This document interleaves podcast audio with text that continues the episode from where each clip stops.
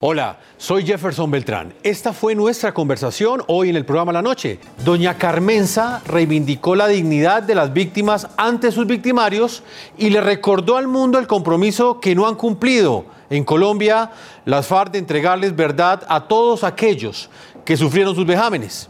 El punto clave de esta noticia. Carmenza lleva esperando 12 años que las FARC le responda por qué secuestraron a su esposo.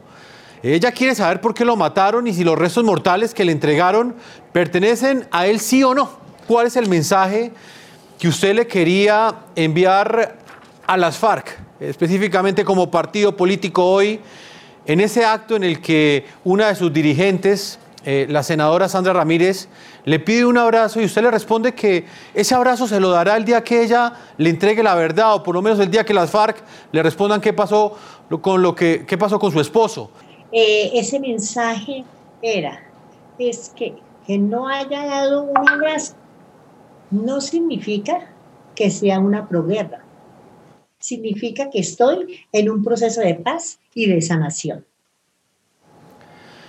Doña Carmenza, ¿usted sabía que se iba a encontrar eh, con eh, los victimarios, con las personas de las que usted espera una respuesta sobre lo sucedido con su esposo?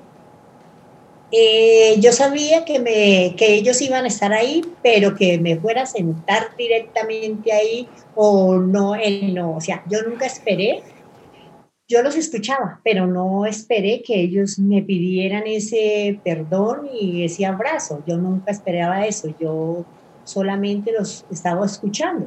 ¿Cómo, cuándo y por qué lo secuestran? ¿Qué información tiene usted? ¿Cuál es la única verdad que usted ha podido encontrar durante los últimos 12 años? Bueno, verdad no he encontrado ninguna.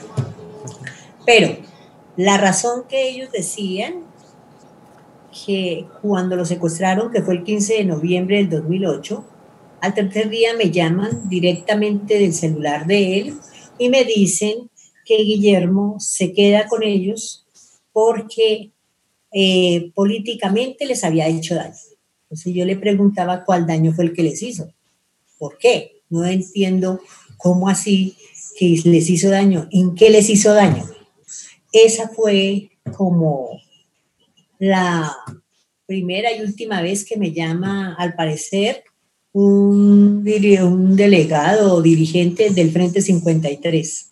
¿Cómo ha sido vivir eh, durante estos 12 años, ya casi 12 años, con esa incertidumbre, usted ha tenido que em, educar a sus tres hijos, acompañarlos, una mamá sola porque ese esposo fue asesinado por las FARC. ¿Cómo ha sido todo ese tiempo?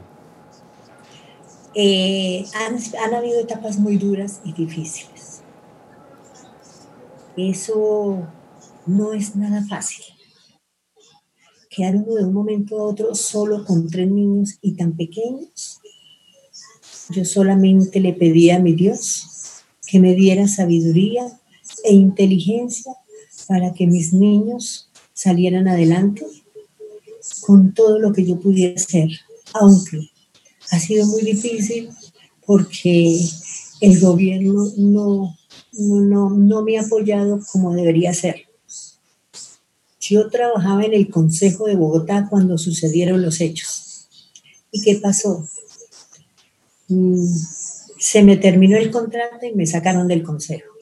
Se supone que la ley 1448 dice que las víctimas tenemos derecho a un trabajo digno, a tener que, a poder laborar para sacar mis chiquitos. Pero no, me cerraron las puertas.